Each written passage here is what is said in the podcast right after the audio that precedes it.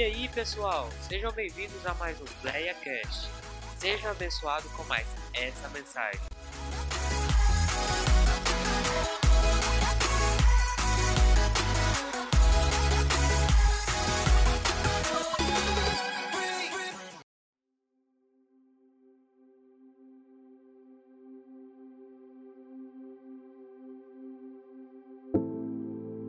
Evangelho de João, capítulo 14, versículo 14.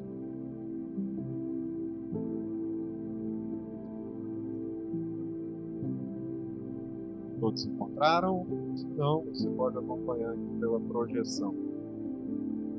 Nos diz assim o texto: Se pedirdes alguma coisa em meu nome, eu o farei. Se pedirdes alguma coisa em meu nome, eu o farei. Amém? Coloquem para nós, meu.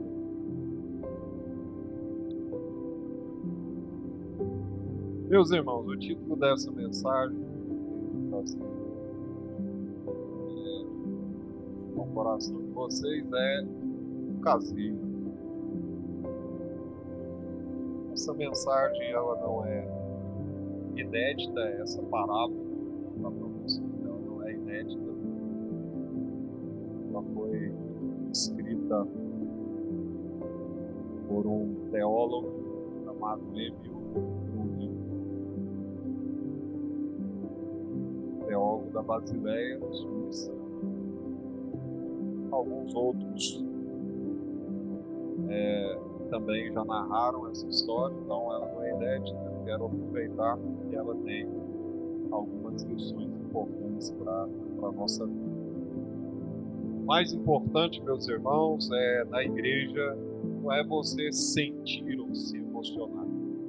É o que você leva para sua casa para que você possa praticar no seu dia a dia. Sentimentos eles passam. Eles são temporários, mas aquilo que você guarda no seu coração, isso ninguém te toma. Alguém já disse que conhecimento não pode ser roubado. Ele está dentro de você. Posso matar você. Mas ainda assim você leva o seu conhecimento para a eternidade. Então, por isso que a Bíblia diz que a gente deve prosseguir em conhecer sem conhecer o Senhor. Então, irmãos, o caseiro, esse tal de caseiro tem a ver com é, o que o Senhor Jesus está afirmando aqui nesse texto da palavra de Deus. Se pedirdes alguma coisa em meu nome, eu farei. Que relação tem isso, pastor, com o caseiro? Hoje mesmo, né, ontem, na chácara lá do nosso irmão Juliano, e lá tem um caseiro, né, tomando conta lá da propriedade. E a história que eu quero contar aqui, irmãos, é desse caseiro. Um homem muito bem sucedido comprou uma chácara. Comprou uma chácara e colocou lá um caseiro para olhar a chácara, cuidar da chácara. E como todo dono faz, ele fez uma lista de atribuições para apresentar para aquele caseiro. Colocou lá, olha, estão aqui as suas obrigações. O que você tem que fazer pela manhã, quais são as suas funções, o que você tem que fazer é, com as plantas, né? Você tem que cuidar das plantas aqui, você tem que limpar o jardim, você tem que cuidar dos animais, né? Você tem que fazer a limpeza da casa, do quintal, você tem que cuidar dos pássaros, das galinhas, enfim. Ele foi fazendo ali uma lista de atribuições para aquele caseiro. E diz para aquele caseiro também é, como ele deveria se comportar eticamente, como deveria também ser o seu comportamento, né? Quando a família daquele proprietário estivesse ali, qual deveria ser o comportamento. Então ele fez uma lista repleta de atribuições e apresentou para aquele caseiro.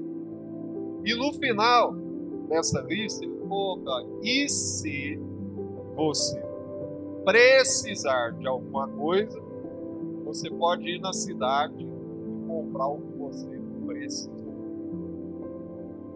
Comprar o que você precisa. E então aquele proprietário voltou para sua vida, para sua rotina na cidade, deixou lá o caseiro com todas as atribuições que ele deveria fazer. E passou-se então a primeira semana, aquele proprietário não pôde ir na, na chácara naquele fim de semana, porque ele tinha uma audição é, da sua filha na escola de piano, então ele não pôde ir naquela, naquele primeiro final de semana.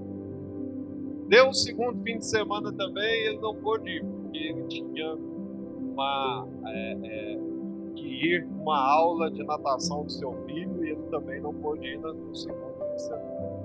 No terceiro fim de semana, ele teve um problema na empresa e também não pôde ir lá na chácara. Esse terceiro fim de semana. No quarto fim de semana, choveu muito e ele também não pôde ir. Então, no quinto fim de semana, finalmente ele pôde. Então, agora eu vou lá para minha chácara e vou descansar. E a rotina está sendo pesada, então eu vou lá para minha chácara e vou descansar ali. E ele então pegou a sua família e foi para a chácara. Quando ele chegou lá, meus irmãos, mato para mato, mato Quando ele olhou para as plantas na sacada, todas elas secas. Ele olhou para os animais, todos eles famintos. Cachorro gato com fome. Olhou para a sede toda empoeirada, toda suja, né? bosta de animal para todo lado, né? o jardim não foi acuado. Ele então ficou pensando: o que está acontecendo? Ele foi até a casa do caseiro. Chegando à casa do caseiro, ele já notou uma diferença. A casa do caseiro já estava toda reformada pintura nova, carro na garagem, uma parabólica lá. Ele foi chegando e assustando. Quando ele chega na, na área, vem, vem a esposa do caseiro. Parecendo uma madame, irmão, de Hollywood. Vestidão, cabelo arrumado, né? toda os trinques Vem, vem ela lá. E o dono da chácara, perplexo, pergunta para ela: Olha, cadê o caseiro? Onde está o caseiro? Ô oh, meu senhor, bom, quanto tempo que o senhor não aparece por aqui? Nós estávamos com saudade do senhor. O caseiro está ali na sauna, tomando uma sauna. E aí ele fica mais perplexo ainda eu vou chamar ele, só pode ficar aí, eu vou chamar. E aí lá vem o caseiro, meu irmão. Um roupão daquele que só vê na televisão. Um roupão branco, passado aquela fita na cintura. E aí vem o caseiro. E aí o dono da chácara, mais perplexo ainda, pergunta o que está acontecendo. Olha como que está a minha propriedade, a minha chácara. E aí, naquele momento, o telefone do proprietário toca ele atende o celular, credor. Meu senhor, existem aqui várias faturas em aberto e o fulano de tal comprou no seu nome aqui, comprou tinta, comprou um monte de coisa no seu nome e já deu o dia do vencimento e o senhor precisa pagar. E aí o, o dono, o proprietário ficou ainda mais mais perplexo, mais, mais incomodado, e perguntou para o caseiro: Uai, o que, que você fez? Eu te dei algumas tarefas, tirei, olha como que está minha propriedade, olha como que está a chácara, olha como que está tudo, os animais estão morrendo, os passarinhos já morreu tudo, está tudo sujo, está tudo imundo, o que, que nós combinamos? O que, que é isso que está me cobrando aqui? Uai, meu senhor, eu só fiz o que o senhor mandou. O senhor disse que se eu precisasse de alguma coisa eu poderia ir na cidade comprar, eu comprei. Então essa é a moral da história do caso. E alguém pode pensar, que história cômica e absurda, né?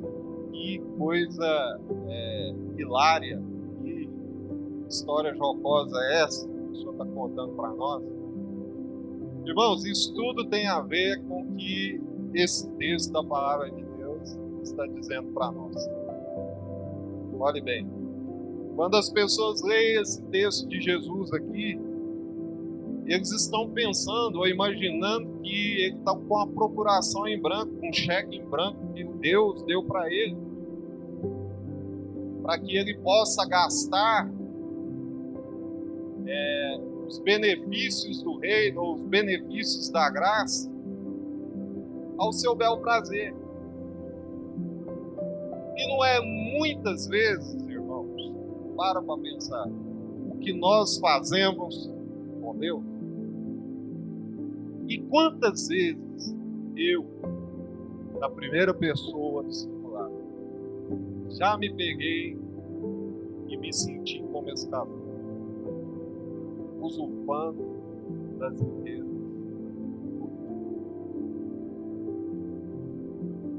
Quando Jesus está falando aqui, tudo que vocês me pedirem em meu nome eu farei, ele não está dizendo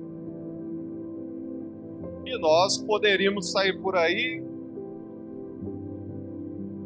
é, utilizando de Deus como se ele fosse o gênio da lâmpada. Quem aqui já viu aquela historieta o gênio da lâmpada, que as pessoas pegam o Aladim, esfrega a lâmpada e faz os seus pedidos. Ninguém ali, quando vai fazer aquele pedido nessa história do Aladim, faz pedido para os outros. Ele só faz pedido para si mesmo. O que, é que você quer? Ah, eu quero ir lá para as ilhas Maldivas. Eu quero ser o homem mais rico do mundo. Quero ter 500 mulheres. Enfim, ele não pede nada de forma empática. Ele não pensa nos outros, porque ele está pensando em si mesmo, no seu próprio bem-estar, na sua própria satisfação pessoal. Então, pastor, o que o senhor está dizendo é que é errado nós pedirmos para nós aquilo que nós desejamos, aquilo que nós alvejamos, aquilo que nós ansiamos, é errado pedir. Não, irmãos, não estou dizendo que é errado pedir, só acho que a gente só pede para nós. E que muitas vezes nós nos esquecemos que também o Senhor nos deu atribuições, nos deu responsabilidade, nos deu funções para exercermos em seu reino em seu reino. E a gente, principalmente essa teologia consumista, materialista e até de certa forma ufanista, ensina que as pessoas precisam urgentemente se aproveitar desse acesso à graça para trazer para si esses benefícios como se eles fossem é ilimitado. E quantas pessoas confundem desejo com direito? E só os usurpam. Eu quero usar um linguajar bem simples. As pessoas não fazem nada para Deus e querem tudo de Deus. Para usar um português bem coloquial não fazem quase nada para Deus e querem tudo de. Haja vista as orações. Se nós tivéssemos condições, irmão, de bisbilhotar a oração de cada pessoa,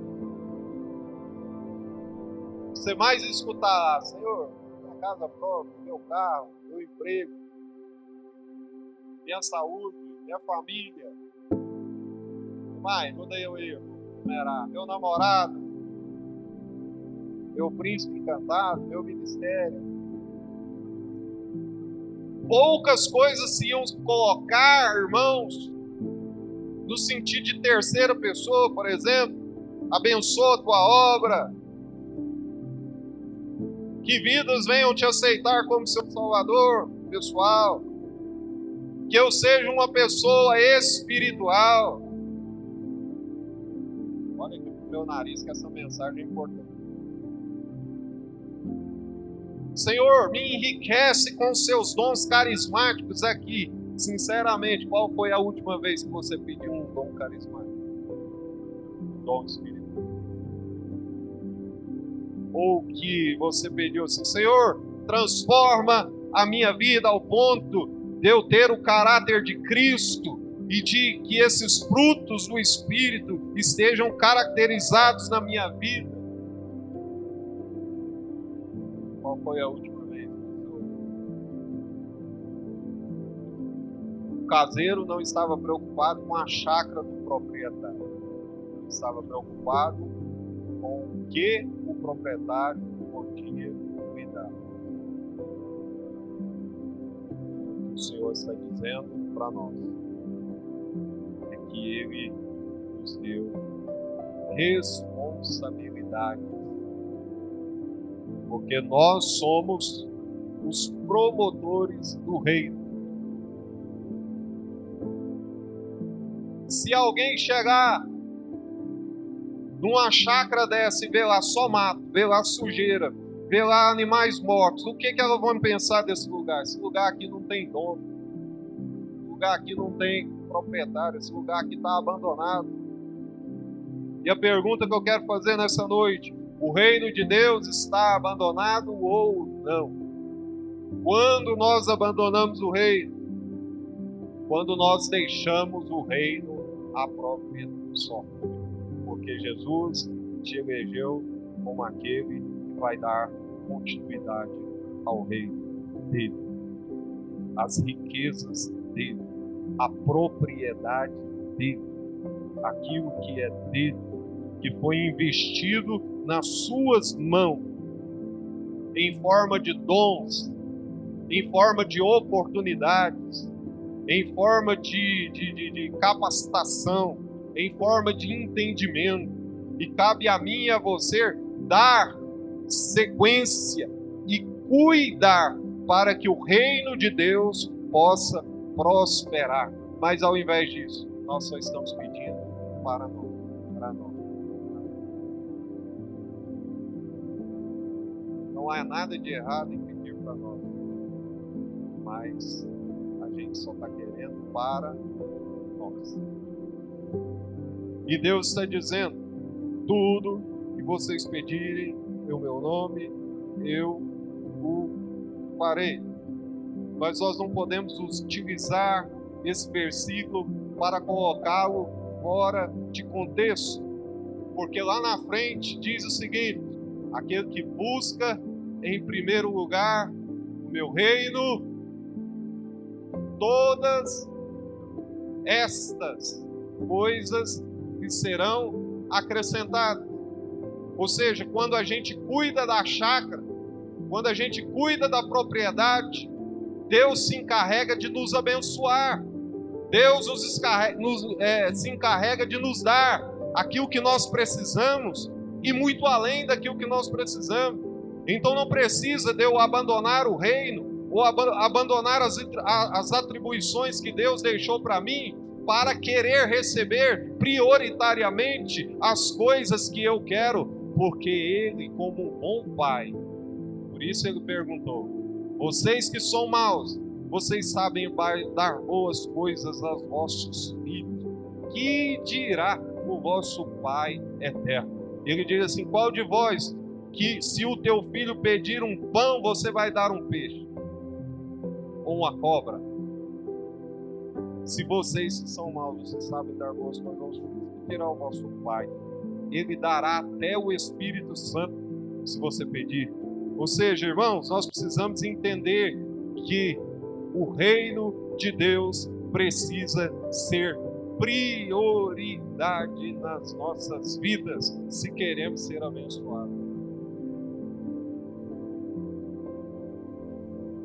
Você não precisa correr atrás da bênção, é a bênção que corre atrás de você.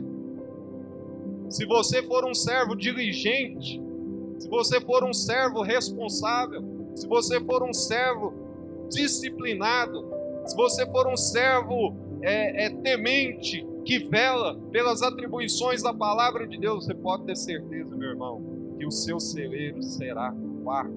As bênçãos de Deus chegarão a você de maneira natural.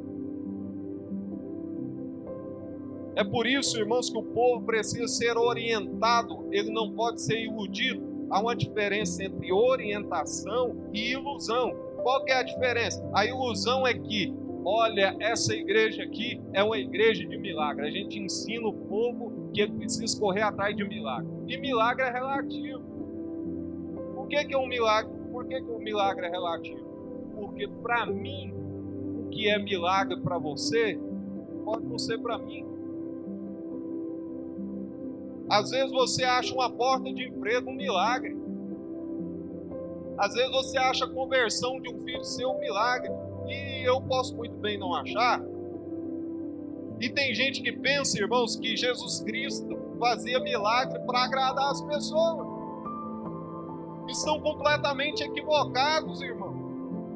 Jesus não fazia milagre para agradecer, para agradar pessoas. Jesus não fazia milagre para engrandecer ego. E até porque se fosse assim, Jesus seria injusto, porque ele enumerou algumas pessoas para realizar milagres e as tantas outras que ele não fez milagre.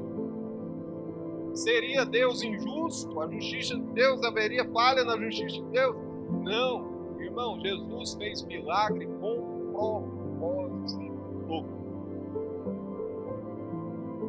e gente fica vendendo milagre, coisa que não pode ser comercializada, coisa que a gente não pode é, é, fazer. Milagre tem propósito. Por exemplo, quando Jesus curou aquele cego de nascença, aquele cego de nascença, vocês sabem que Jesus fez um lodo lá na terra, passou no olho do cego e falou assim: agora você vai pegar e vai se lavar lá no tanque de Silói. Você vai se apresentar ao sacerdote. E a gente acha que aquilo lá é um clichê, que aquilo lá é, é apenas uma aparição miraculosa de Jesus. Mas o que, Jesus estava querendo com aquilo? Jesus era o Messias. Diga para mim assim: Jesus Jesus era o Messias. A identidade messiânica de Jesus precisava ser apresentada. Então, um cego de nascença só poderia ser curado por um, pelo Messias. Preste atenção no que eu vou ensinar. Só poderia ser curado pelo Messias. Por quê? Porque ainda que alguém viesse a fazer um milagre de um cego enxergar, tudo bem, mas se ele fosse um cego de nascença, o que, que a lei mosaica dizia? Que uma pessoa que nascesse cego, ele era amaldiçoado por Deus. Dentro da tradição judaica, mosaica, se cria que um cego de nascença, além de ser amaldiçoado por ser cego, ele ainda era amaldiçoado por Deus por ter nascido cego. Por isso que alguém perguntou: quem pecou, Senhor? Foi os pais desse homem, foi o que que pegou, que ele veio nascer nessa condição.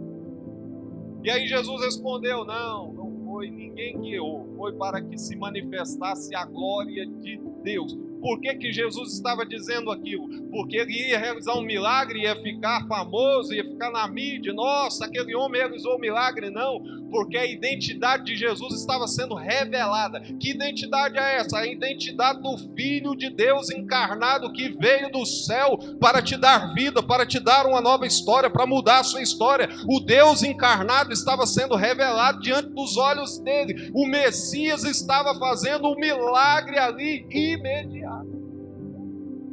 E o que que aquilo significava, pastor? Significava. Por que, que Jesus mandou ele ir lá até o sacerdote? Se apresentar ao sacerdote.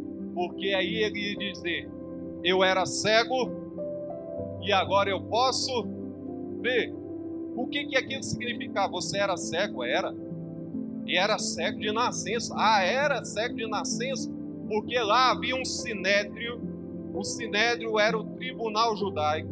E esse tribunal ele funcionava para a investigação da Torá. Olha que meu nariz falou, você está perdendo a mente.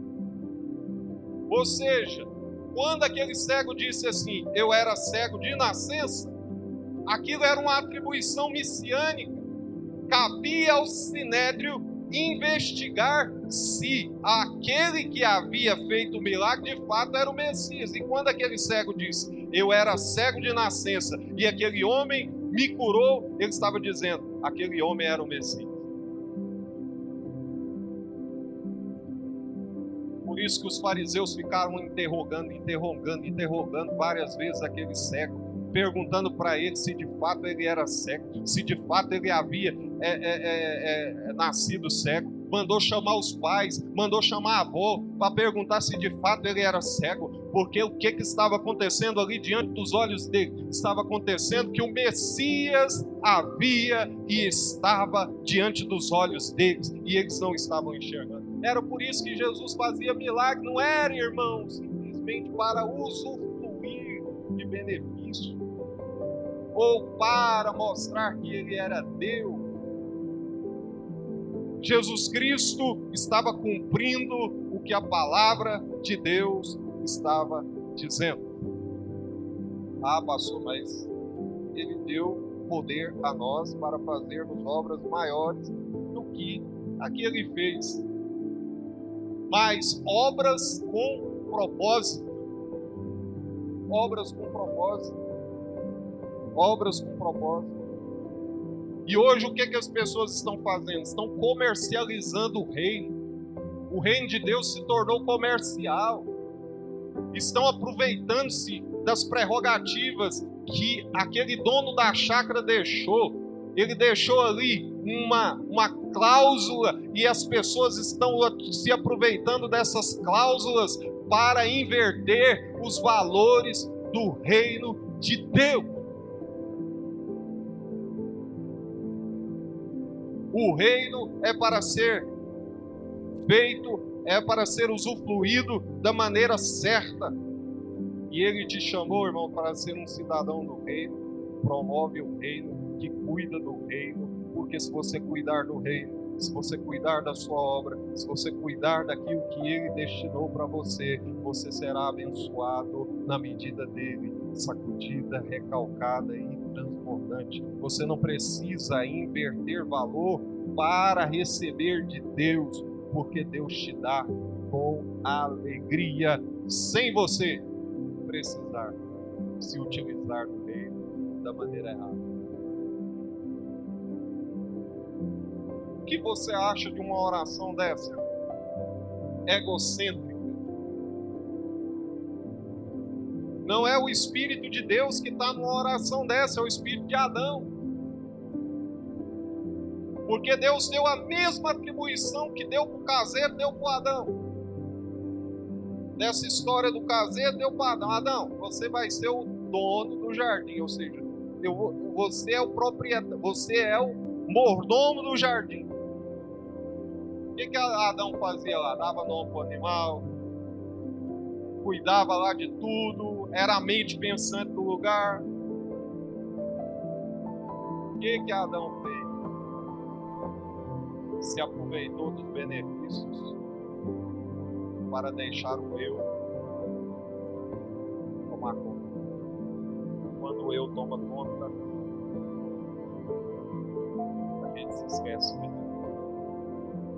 Ou usa Deus em benefício próprio.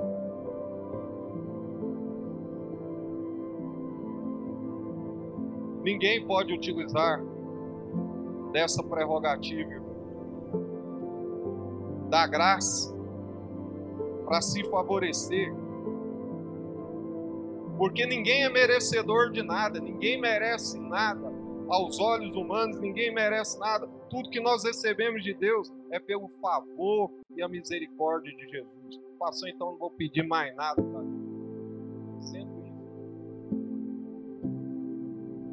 Eu só estou dizendo, irmãos, que o que não pode é a gente ensinar uma teologia triunfalista. Porque a partir do momento em que a pessoa não recebe, aí Deus já não serve mais para ele. Quando ele está na, na, na parte de baixo da roda, ele acha que Deus se esqueceu dele, porque ele já definiu um parâmetro de bênção. É, quando eu estou recebendo, quando Deus está me atendendo, quando eu estou conquistando, Deus está comigo. Mas o evangelho não é esse. O evangelho também, irmãos, é o evangelho do revés. É o evangelho da lágrima, é o evangelho do espinho. E quando essa hora chega, aquele que está edificado só sobre a areia não resiste, cai, porque não suporta, porque acha que o Evangelho é o Evangelho só da vitória, o Evangelho só do milagre, o Evangelho só da conquista. Mas o Evangelho também é o Evangelho da responsabilidade, é o Evangelho do engajamento, é o Evangelho também do cumprimento, é o Evangelho também da nossa parte, é o Evangelho também que faz com que a gente é, é, é tenha que fazer as coisas da maneira certa fazer as coisas da maneira certa, para receber o certo de Deus. Amém, meus irmãos? Todos nós erramos, todos nós falhamos em algum momento da nossa vida. Mas Deus está pronto para continuar nos perdoando, nos ajudando na nossa caminhada. E eu não quero me sentir mais como aquele caseiro que aproveitou-se para usurpar daquilo que não pertencia a ele. Não pertencia. Então o Senhor está dizendo que a bênção de Deus não nos pertence, pertence. Só que cabe a Deus determinar a bênção. Você está entendendo a diferença? Daquilo que vem de Deus, daquilo que as pessoas procuram usurpar. Usurpar é se apropriar de um texto da Bíblia que fala de bênção, e aí eu me aproprio daquele texto sem olhar o contexto, sem olhar nada, e faço dele uma doutrina. Eu acredito que Deus continua fazendo milagres, Deus continua prosperando, Deus continua operando. Eu não estou dizendo que Deus não faça milagres nos dias de hoje, é claro que faz, mas Ele faz com propósitos, não de forma aleatória, não de forma desvarida porque Deus também se vale da fé das pessoas. Mas a gente precisa também cumprir com os nossos deveres, a gente também precisa cumprir com as nossas responsabilidades, a gente também precisa cumprir com aquilo que Deus deixou para nós. Que foi dar continuidade ao seu reino, cuidar bem do seu reino, que Deus colocou para você fazer qual é a sua tarefa? Você já parou para pensar? Eu tenho sido apenas usufruinte do reino ou eu tenho também contribuído para o crescimento do reino? São perguntas que a gente precisa ser capaz de responder. Eu estou usufruindo apenas do reino ou estou também contribuindo para o reino? Eu estou só recebendo oração ou eu estou fazendo oração? Eu estou só recebendo bênção ou eu estou também abençoando? É o que a palavra está querendo dizer. Esse caseiro aqui não iria trabalhar sem receber o seu salário. Essa parábola aqui tem conexão também com a parábola dos talentos. Haverá um dia, meu irmão, nessa vida e também na vindoura, que você receberá a recompensa por ter sido fiel aos as atribuições que Deus deixou para você. Quais são essas atribuições, pastor? As obras. As obras que são resultado da nossa fé. Porque uma fé sem obra é morta. Então, meu amado, quantos aqui querem trabalhar? Mas não trabalharem para a sua conveniência. Eu quero te, te falar, eu já estou terminando. O que é trabalhar por, conveniência? Ah, eu não tenho nada a ver com aquele trabalho. Então não vou cooperar. O reino não é dividido. Olha aqui para o meu nariz. O reino não é dividido. O reino é um só. O reino não é dividido. O reino é um só. Então, trabalho de varão é reino trabalho de senhora é reino, trabalho de senhoras é, de jovens é reino, trabalho de varões é reino, trabalho da igreja, seja ele qual for, é reino, e eu tenho que me engajar porque é o reino, e eu não posso ter particularidade porque é reino, e o reino diz que eu preciso ser um com meu irmão, então isso é reino, e eu preciso entender que só assim o reino de Deus vai crescer, quando a gente cuidar da propriedade Ele veio, deixou sua propriedade aos nossos cuidados. Olha aqui, Sob os cuidados de quem que o reino de Deus está? Aponte assim para você. O meu. Se está crescendo uma erva daninha ali, é porque eu estou deixando crescer se está crescendo ali um lodo, se está saindo ali uma sujeira, porque eu estou deixando. É eu não estou fazendo a minha parte.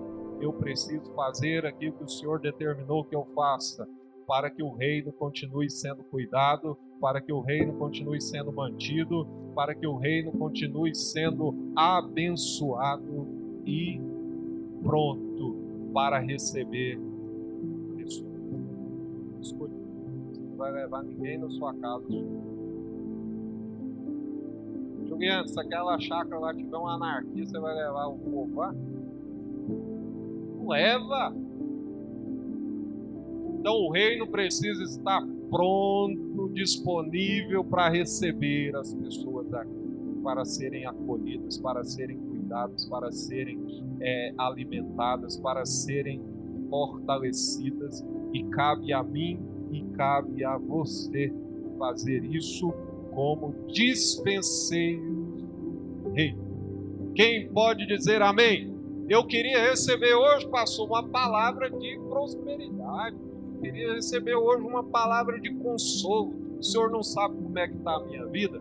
Cuida do reino, o Senhor cuidará de ti, cuidará da tua casa, cuidará da tua família, cuidará dos seus negócios, cuidará das suas emoções, cuidará da sua cognição, cuidará da sua vida profissional, cuidará da sua vida sentimental, cuidará do seu casamento, cuidará de tudo o que concerne a sua vida, porque você está cuidando das coisas de Deus. Bem, abençoa a casa de Deus, você vai ser a sua casa será abençoada. Porque Deus é fiel. E a palavra que eu tenho para você nessa noite, para mim, irmãos, é que nós estamos deixando às vezes a, a, o reino a Deus dará. Deus dará. O que eu estou fazendo como caseiro, como dispenseiro desse, desse sítio? Os animais estão morrendo, as plantas estão secas, a casa está suja. O que eu estou fazendo para que essa propriedade não fique abandonada? Eu queria que você ficasse de pé, por favor, para a gente orar.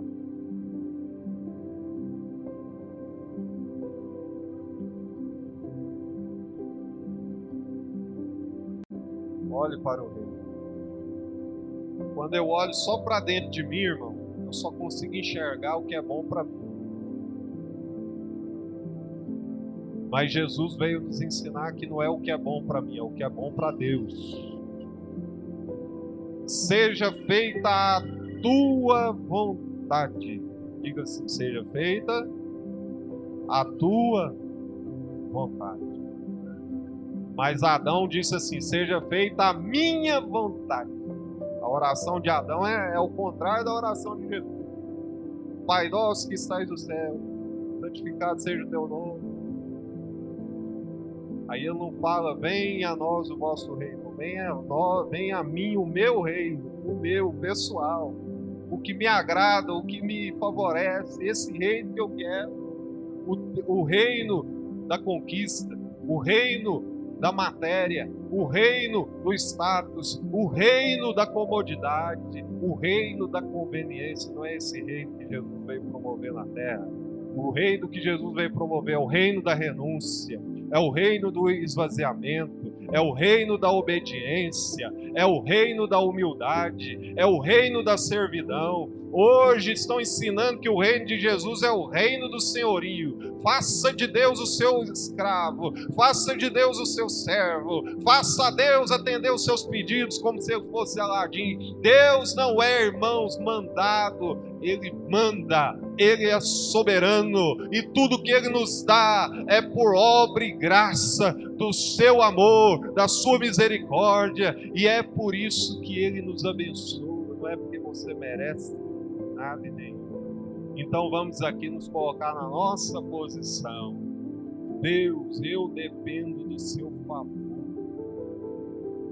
Se o Senhor não me empregar no seu reino, o que, que eu vou ser?